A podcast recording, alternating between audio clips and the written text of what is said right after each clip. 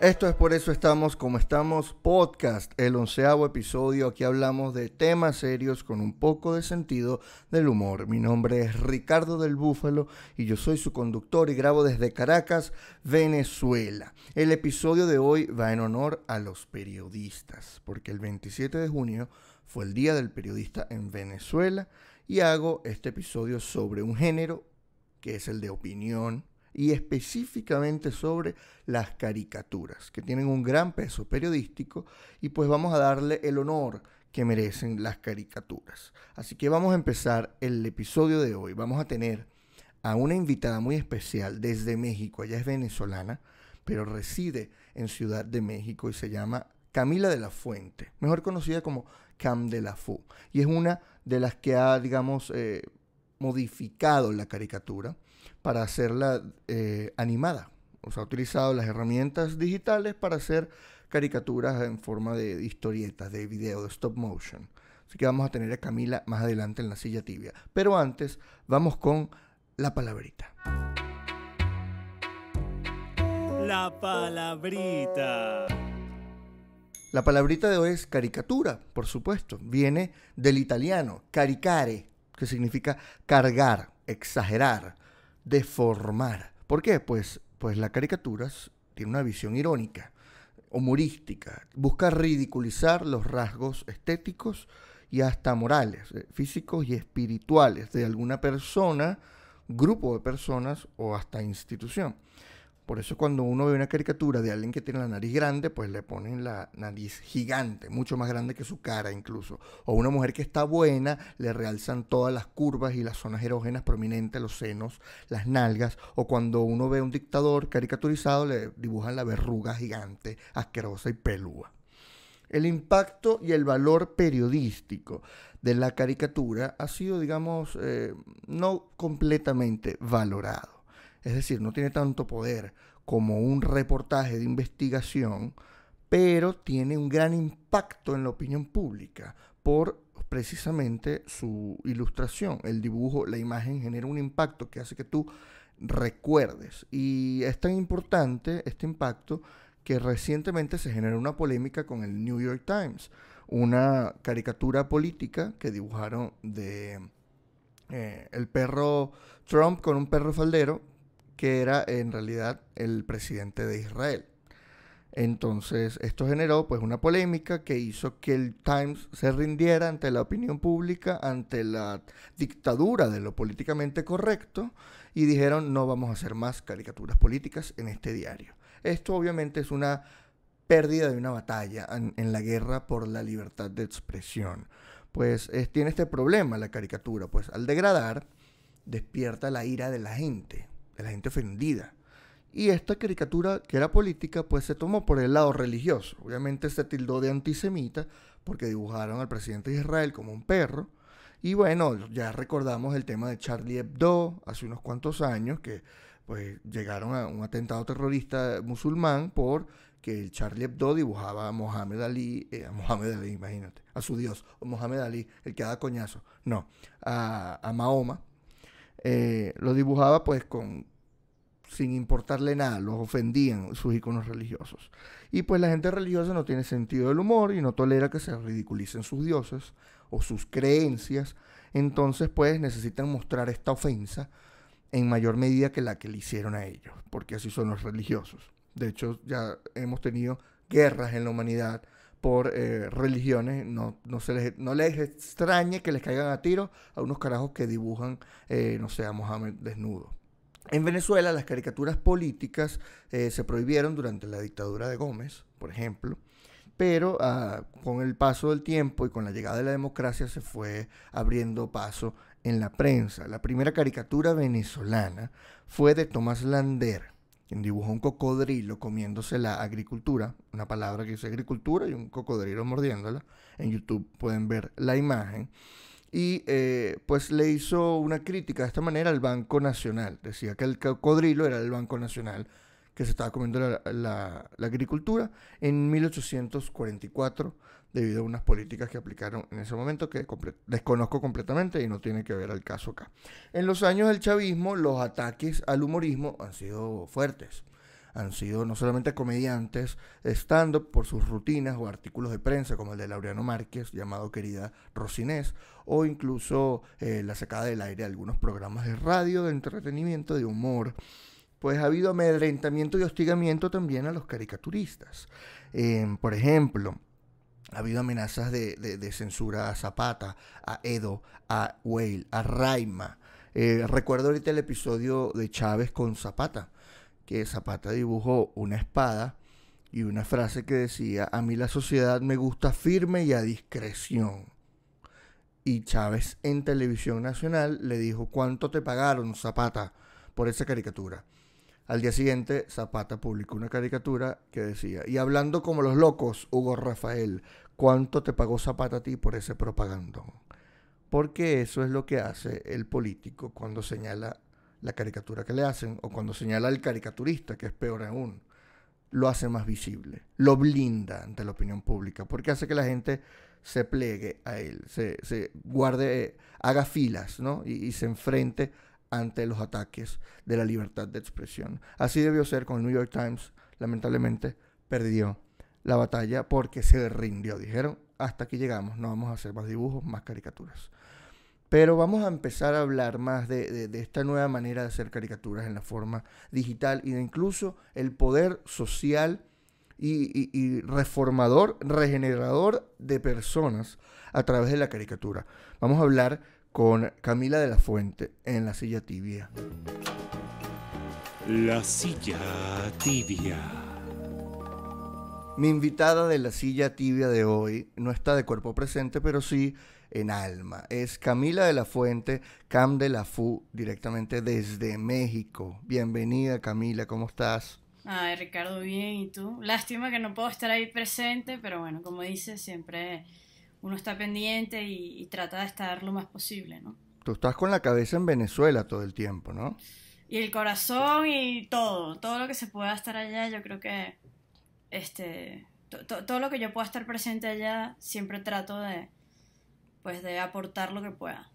Camila es eh, periodista, es caricaturista, es ilustradora. Eh, y ella se ha especializado sobre todo en las, en las caricaturas con movimiento, son digamos como caricaturas con stop motion. Y, le ha ido bastante bien con eso. De hecho, en México se dedica 100% a eso. Eh, ¿Desde hace cuánto, Camila, te dedicas 100% a hacer estas caricaturas? Mira, yo, yo empecé a hacer estas caricaturas hace 5 años. Pero dedicarme 100% a esto, que es un paso no tan fácil de dar. Realmente es un riesgo, es una, es una decisión que uno tiene que tomar y que tiene que planificar. Desde el año pasado, de hecho, ahorita estoy cumpliendo un año dedicándome 100% a esto. Yo estaba trabajando en una revista y me encantaba trabajar en mi revista, pero sentía que, que no le podía dedicar el tiempo que quería para crecer en, en lo que más me gustaba hacer, eh, que es hacer mis dibujos eh, hacer, dibujar mi opinión y también me encanta escribir. O sea, yo creo que es una mezcla entre las dos. Y bueno, tengo un año y, no fue fácil. O sea, fueron meses de pensarlo, de, decir, mira, esto lo voy a hacer, estos son los riesgos, esto, esto es lo que podría pasar, esto es lo que haría si no funciona, esto es lo que espero que funcione. O sea, uno tiene que pensarlo muy bien, no es una cosa como que, ay, sí, yo ya me dedico a esto y no solamente la decisión es difícil, sino este, todo el camino, ¿no? O sea, eh, eh, eh, hay que decirlo. para dedicarte solamente a, a dibujar es muchísimo trabajo y es de creer en ti y es de no rendirte. Ah, van a haber meses que van a ser horribles, van a haber meses que van a ser increíbles y aunque te toquen los meses como más oscuros, siempre vas a estar feliz porque estás haciendo lo que más te gusta. Eso es lo más importante tener paciencia y, ser constante. Eso creo que son las... Sí, porque tienes una carrera creativa, ¿no? Y yo me siento identificado contigo porque a veces uno tiene trabajo, pero casi nunca es fijo. Uno suele trabajar por proyectos, ¿no? Eh, eh, entonces, ¿cómo has mantenido, cómo te has mantenido full eh, en tu agenda? ¿Cómo has establecido contactos en un país que no es tuyo? ¿Tienes amigos que te, que te contactaron con periódicos? ¿Cómo has hecho para llegar a grandes medios? Mira, yo, lo que he hecho es trabajar. O sea, cualquier persona puede tener los mejores contactos del mundo, pero si esos contactos se meten en tu perfil y tú no tienes nada de trabajo, eh, no funcionan esos contactos. Uno tiene que trabajar, trabajar, trabajar y eventualmente alguien te conectará con, con algún medio o con alguna persona o simplemente un medio llegará mágicamente a tu perfil y les gustará tu trabajo.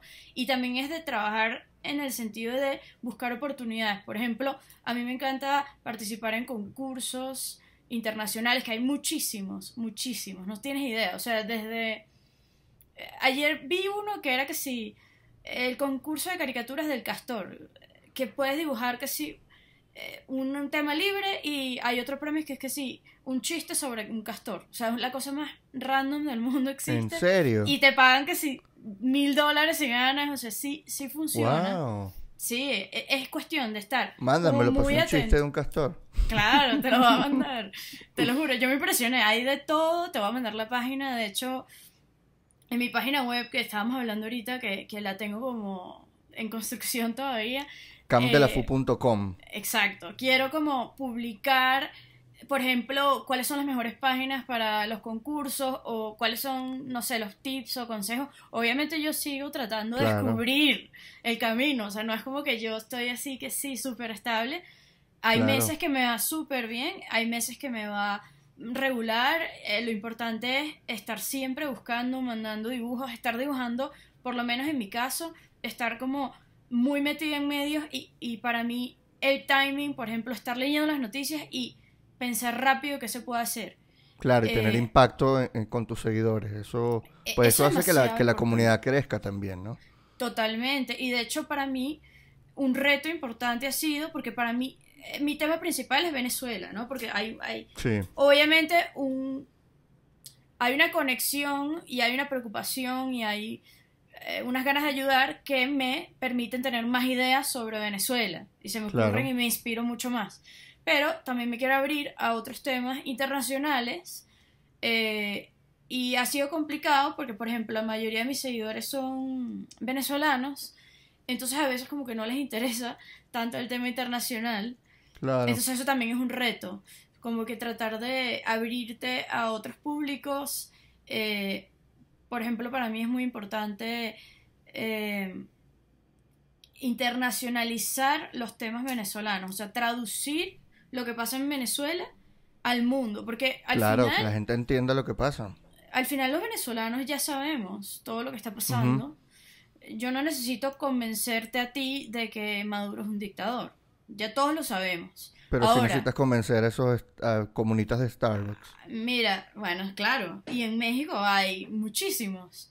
Muchísimas personas que, que pues que todavía creen que Maduro es, es el presidente y que Maduro pues quiere, es, es el que est- está haciendo las cosas bien, cuando en realidad pues hay una, hay un, este, una crisis y un problema que ellos todavía no lo pueden entender. Y a través del dibujo pues yo, yo lo considero un arma de educación o de- educacional muy, muy efectiva. Y en De México hecho- pues hay una tradición larguísima de caricaturistas, entonces también eso influye. te ha ayudado.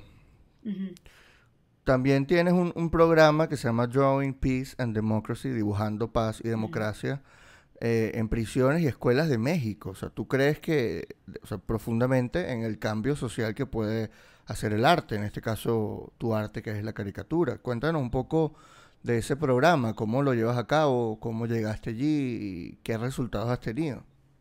Sí, completamente. O sea, yo creo que nosotros como eh, comunicadores, como periodistas y como dibujantes, no, yo creo que tenemos, la caricatura tiene tanto poder que hay que aprovecharla mucho más. O sea, yo sí creo que, que debería de trascender al papel y a la pantalla. O sea, creo que hay que llevarla un poco más allá. Este programa este, es de Cartooning for Peace, que es una organización eh, que se fundó en la ONU con Kofi Annan Plantu, que es un este, caricaturista de Le Monde, de Francia. Ujú. Ellos crearon esta organización como para apoyar a artistas, eh, para promover el arte y para como darle un puesto eh, en el mundo, pues, a, al- Ujú. A la caricatura. eh, de hecho, ahorita están tratando como de, de hacer un movimiento para que sea reconocido por la UNESCO eh, como, como un, este, ay, se me fue la palabra, pero eh, como patrimonio de la humanidad. O sea, eh, la caricatura. Imagínate. Sí. Entonces, eh, ellos tienen este programa que lo tienen en nueve países y nosotros, o sea, yo estoy trabajando con un equipo que se llama Cartoon Club, que son caricaturistas de Latinoamérica, y eh, ellos nos invitaron como embajadores en México de este programa. Ok. Eh, ellos primero van a tu país y te capacitan como artista para dar estos talleres. Y eh, la Unión Europea patrocinó el programa en México y en muchos otros países. Entonces nosotros eh, tuvimos 20 talleres, 10 se dieron en cárceles. Yo era la encargada de ir a las cárceles y eh, mi compañera Edith Leija era la encargada de ir a las escuelas y en cada, o sea, a veces iba yo sola o a veces eh, eh, pedía a un artista de México que me acompañara como a, dar este taller para que no solamente, porque para mí es muy importante decir esto, eh, nosotros como comunicadores tenemos demasiada responsabilidad de lo que decimos y de lo que hacemos y de lo que pensamos. Y si yo voy a dar un taller, para mí es muy importante como que no, impo- eh, no imponer mi punto de vista. Este, o sim- simplemente como que dar mi punto de vista y traer artistas que tienen otros puntos de vista para que ellos puedan sacar sus propias conclusiones. Eso es súper importante. Este, entonces, bueno, yo, yo en este programa, que dibujando la paz y la democracia, tratamos de, pues, de ir a estos talleres, eh, sensibilizar a las personas acerca de la importancia del- de la caricatura y del caricaturista, enseñarles que para ser caricaturista no tienes que ser Picasso, o sea, no tienes que saber dibujar bien, sino tienes que saber cómo transmitir una idea a través del dibujo, aunque sean muñequitos de palitos. Eso es lo más importante. Y eh, finalmente, en este programa, pues, eh, no solamente los ayudamos a expresar y a denunciar ciertas cosas que a veces son difíciles de, de- de denunciar eh, o de decir, especialmente cuando estás en la cárcel, sí, claro. este, eh, sino también tratar estos temas con humor que eh, lo hace un poco más ligero, un poco más digerible. Son temas muy fuertes, pero con humor te, das- te acercas más, eres más empático. creo que este, esa era como la función principal de, de estos talleres. ¿Y cuál fue el resultado? Eh, no solamente los dibujos de, de los prisioneros, sino eh, ¿viste algún cambio? ¿Viste que siguieron haciendo cosas? ¿Has tenido, eh, digamos, has vuelto a la cárcel tiempo después a ver si siguen dibujando? ¿O, o cómo ha sido? Mira, a mí me conmovió mucho que, que habían unas que al principio no querían porque era en una cárcel de adolescentes y otra era una cárcel de mujeres. Eran dos cárceles. Eh, fui, Mm. re- fui varias veces. O sea, no es que iba a una, los conocía y me iba, sino que se, le- se le dio seguimiento. Y a mí me conmovió mucho. Primero, los chamos, era una cárcel de menores de edad. Este, los chamos me traían historietas que habían dibujado en su tiempo libre, este, me, me traían sus dibujos, o sea, realmente me, me encantó que, que pues se animaran y que se dieran cuenta que, que esto es un trabajo, que esto se puede hacer, que no, eh, no es como una cosa de niños, ¿no? Y que al final el arte, el dibujo, lo podemos hacer los adultos también. Y en la cárcel de mujeres me conmovió mucho que hay que hubo una mujer que me dijo que gracias al taller se dio cuenta que tiene una voz y que, y que- y que es importante su voz aunque esté en la cárcel. Eh, eso para mí fue muy importante que me lo dijera porque ella, por ejemplo, me contaba que muchas veces, por ejemplo, los policías, los, eh, los que trabajan en las cárceles, les decían todo el tiempo que ellas eran malas y no las llaman por sus nombres, pierden como un poco su identidad. Claro. Entonces ella, este, lo que me dijo fue eso, como que me di cuenta que aunque yo esté aquí presa, en mi mente y en mi expresión soy completamente libre. Y eso, pues, para mí es muy importante. Y estos talleres no solamente creo que hicieron un cambio en estas personas, sino hicieron un cambio en los artistas y en mí, o sea, las personas que fuimos, porque uno tiende a ver el mundo como en blanco y negro, como, ay, los, de- los malandros, los delincuentes, eh, vayan a la cárcel. Y Claro. realmente este, con esta asociación que fui, que se llama Reinserta, que ellos se encargan de hacer muchas cosas en las cárceles, no solamente el tema de dibujo, me di cuenta que uno tiene que odiar al delito y no al delincuente. O sea, hay una historia atrás, no todo es blanco y negro, por algo ellos están ahí, ellos eh, tienen viven y vienen de un lugar muy complicado. Eh, entonces, entender eso y convivir y, tener como este tipo de relación con ellos eh, me ayudó mucho a, cambiar mi punto de vista sobre, por ejemplo, eh, el mal y el bien o, los delitos o los delincuentes, ¿no? O sea, yo creo que, es importante hacer este acercamiento. Esa visión de las películas de que el bueno es bueno, el malo es malo y nadie tiene y el bueno no tiene nada de malo y viceversa, eh, eh, es falso, ¿no? Es, Totalmente. Es muy, romántico pensar que las personas son malas completamente o buenas completamente. Pero justamente eso que hablabas de, la voz de esta muchacha que te comentó eso en la cárcel, eh, eso está cambiando ahora. Es decir, las redes sociales nos han dado voz a personas que antes quizá no lo hubiésemos tenido. pero los medios tradicionales están perdiendo la voz. ¿Por qué te digo esto? Por algo que que comentaste justamente en tus redes de que la libertad de expresión se puso en juego cuando el New York Times decidió no hacer más caricaturas políticas porque la comunidad judía se ofendió tras una caricatura política que hicieron del presidente de Israel siendo como el perro faldero de, Donald Trump. Entonces, eso trajo como consecuencia que ya se pierde un espacio importante para la libertad de expresión como son estas caricaturas. Eh, ah, ¿Tú crees que, esta decisión fue correcta, la del New York Times, de decir, ¿sabes qué? No hacemos más caricaturas? Eh, ¿O creías que la debía de quedarse como en una disculpa, que lo hicieron, de hecho, se disculparon los, los editores? ¿O cómo crees que, que, que repercute esto incluso, eh, no solamente en las caricaturas, sino en todo el periodismo, la libertad de expresión en general? Mira, yo creo que fue un error grave y creo que le hicieron el favor a todos los dictadores. Eh, ya los dictadores no tienen que censurar.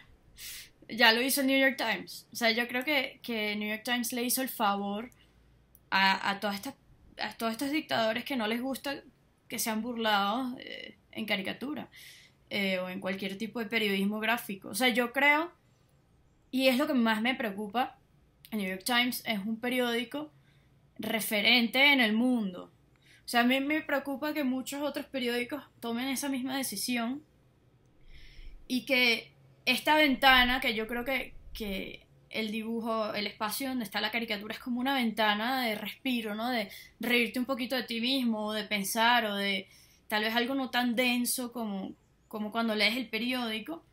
Eh, cerrar esa ventana, este, creo que primero eh, nos da a entender que el periodismo ahorita está completamente acorralado por el este, ser políticamente correcto, que me parece que la caricatura justamente reta eso, e, y es lo que eh, uno necesita a veces, ser un poquito políticamente incorrecto para sacar... Claro, que, eh, también es una dictadura lo de lo políticamente correcto. Es una dictadura, es una dictadura completamente.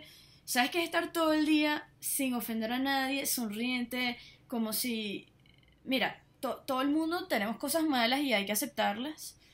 Eh, y yo creo que es el, este que te digo que es la ventana, que también puede interpretarse como un espejo, es como una forma de, de reflejarnos a nosotros mismos y ver nuestros propios defectos para después nosotros reconocerlos y mejorarnos.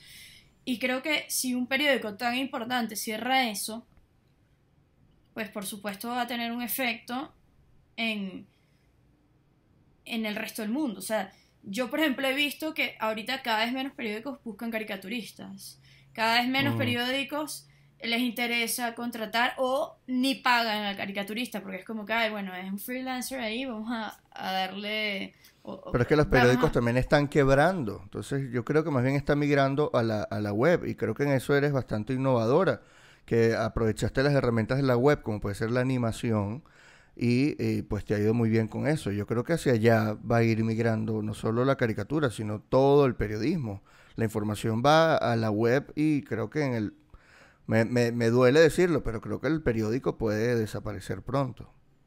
Bueno, depende. Si todavía hay una brecha eh, de ricos y pobres como la que hay ahorita, eh, o sea, tú no, una persona que no tiene nada ni celular no va a, a verlo a través de la web. O sea, e- eventualmente va a pasar. Este, pero creo que el periódico va a existir mientras exista esa brecha. Eso es lo que yo creo. Ahora, que el periódico siga siendo igual de efectivo o tenga los mejores periodistas ahí, o ten- capaz eso puede cambiar y después eso va a hacer que desaparezca. Eso es lo que yo creo que puede pasar. Pero la web, eh, o sea, yo, a mí me encanta la web porque si no fuese por la web yo no sería quien soy. O sea, yo no estaría publicando en ningún lado ahorita más que en una revista que es Print, que es donde yo publico ahorita en Hotbook, que es la única que tengo impresa. De resto todo es web. Y creo que es chévere, pero al mismo tiempo tiene sus cosas malas. O sea, creo que por ejemplo en la web yo puedo publicar algo que a todo el mundo le guste y me den like y me comenten, me insulten, lo que sea. Pero nadie te va a pagar por eso. O sea, creo que es un, es un arma de doble filo. O sea, tienes que, que buscar una estrategia y aprender de dónde vas a sacar esa plata. O sea, creo que, por ejemplo, a, a muchos caricaturistas en el mundo, muchos ilustradores, especialmente mayores, porque yo creo que los jóvenes pues estamos ahí metidos y sabemos de dónde podemos ganar dinero o de dónde podemos vivir, pero los artistas que están acostumbrados al print les está costando mucho más eh, sobrevivir pues eh, Claro, como, como tiene- artista. se tienen que adaptar, eh, eh, pero es algo que, que viene con, con los cambios del mundo, así como los taxistas se tienen que adaptar al Uber, los, los hoteles a los Airbnb, pues los caricaturistas de, de periódicos también tienen que emigrar Sí. a la web, o los periodistas en general tienen que emigrar a la web porque allí es donde está la audiencia ahorita. Exacto. Eh, y es allí donde uno tiene que, que conquistarla. Y mm, sobre este tema de la libertad de expresión, eh, en Venezuela, por ejemplo, que, que está muy, muy coartada, tú publicas en medios en Venezuela como Run Runes, que también es web, por ejemplo, y fuiste premiada por el Universal. si no me- ¿Es el, el Universal de México o el de Venezuela? De México. Ah, perfecto. O sea, imagínate. Eh, en- entonces, ¿cómo ves la, la libertad de expresión en Venezuela para ti? Em, ¿Te da miedo publicar? Cuando vas a publicar algo para Venezuela, ¿lo piensas dos veces? ¿Te, ¿Eres más comedida? ¿Eres más prudente?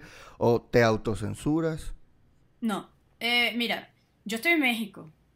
En México, obviamente sé que mis dibujos tienen un efecto y pueden tener una consecuencia. Eso tengo que estar muy consciente. Eh, no puedo como dibujar lo que me dé la gana y publicarlo y pretender que no va a tener un efecto. Y, y, y a mí no solamente me da miedo como el gobierno, sino que ahora la gente en las mismas redes se ha convertido como en el sensor principal. Unos dictadorcitos. Ellos son- Unos ellos pequeños también. dictadores anónimos que te digo que, que eh, uno tiene que, que cuidarse, tiene que ser muy inteligente con lo que publique. Yo no pretendo, por ejemplo, censurarme, pero sí trato de sacar la mejor idea posible.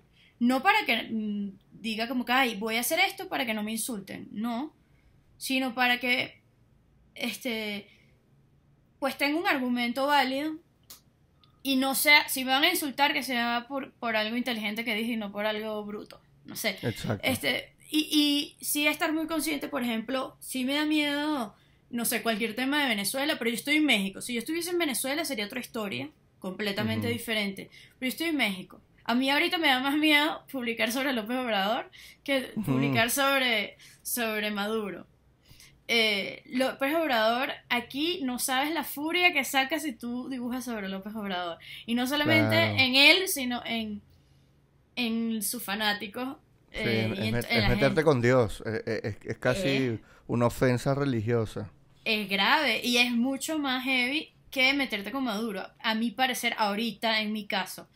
Por supuesto, estoy en México, es diferente a que yo estoy en Venezuela. Claro, los fanáticos de López Obrador no te van a meter presa, pues.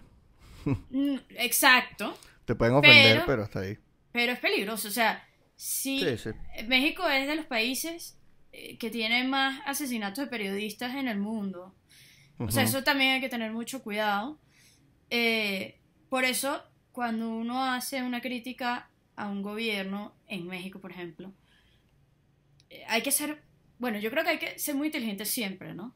Pero hay que tener extra cuidado cuando publicas sobre eh, algún gobierno, pero sin dejar de, o sea, sin dejar de publicar esa idea que tiene. Simplemente hay que buscarle la forma de hacerlo de una manera que no te puedan como joder.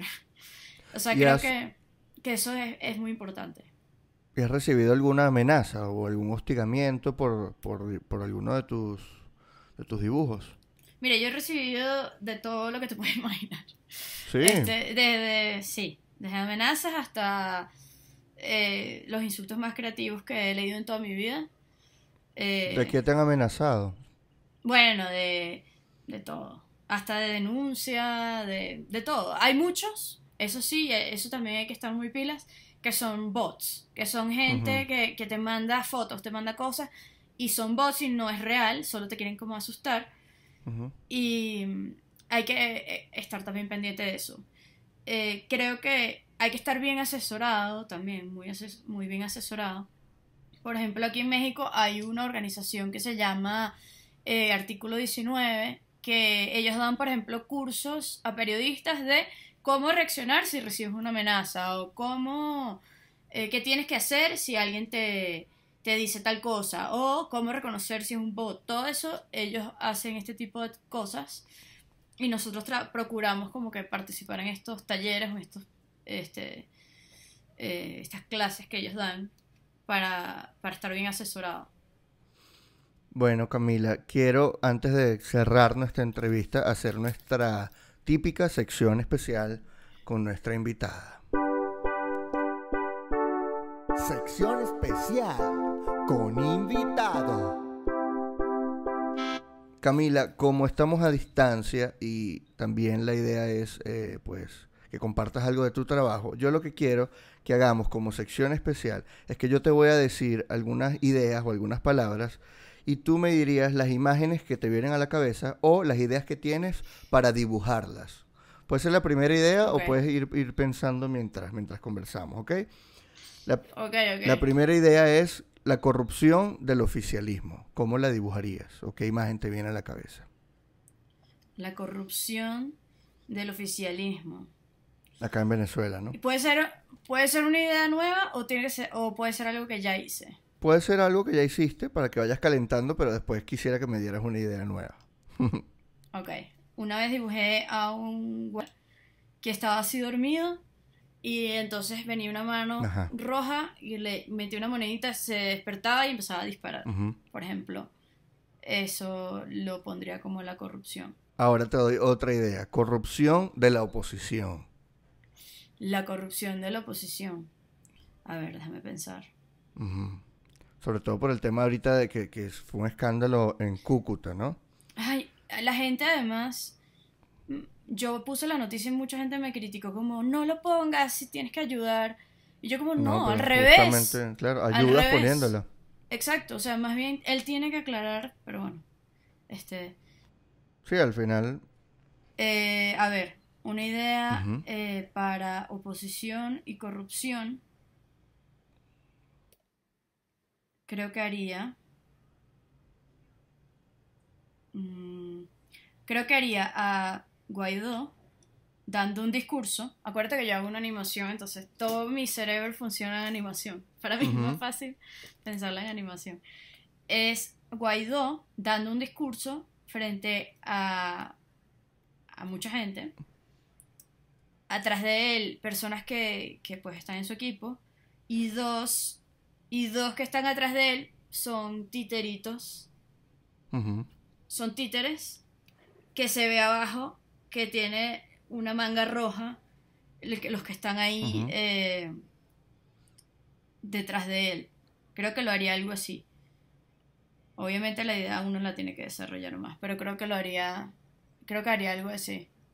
Camila, quiero agradecerte por haber sido parte de este programa especial en honor al Día del Periodista, que fue el 27 de junio, que se celebra acá en Venezuela. Gracias por, por tu labor, por, eh, por modernizar la caricatura y espero que, que sigas eh, rompiéndola y ojalá te gane el concurso del castor.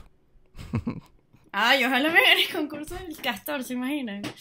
Este, no, gracias a, a ti por invitarme, de verdad que, que fue chévere hablar contigo, me, me gusta mucho tu, tu podcast, así que bueno, un honor estar aquí contigo, así sea virtualmente. Este fue todo el episodio de hoy de Por eso estamos como estamos. Gracias por escuchar, por compartir, por comentar. A los comentarios que más me gustan de YouTube les doy like. Pónganle 5 estrellas en Apple Podcast si lo escuchan por ahí. Y vayan a patreon.com, patreon.com slash R del Búfalo. Este episodio llegó gracias a ustedes, gracias a mis patroncitos, Antonio, Carlos Eduardo y Francisco este último, el último patroncito que llegó esta semana. Vayan para allá, apoyen este podcast, apoyen la canción informativa. Y recuerden, hagan todo lo que les dije. Like, comenten, compartan, suscríbanse. Pero no les voy a jalar bola, porque por jalar bola es que estamos como estamos.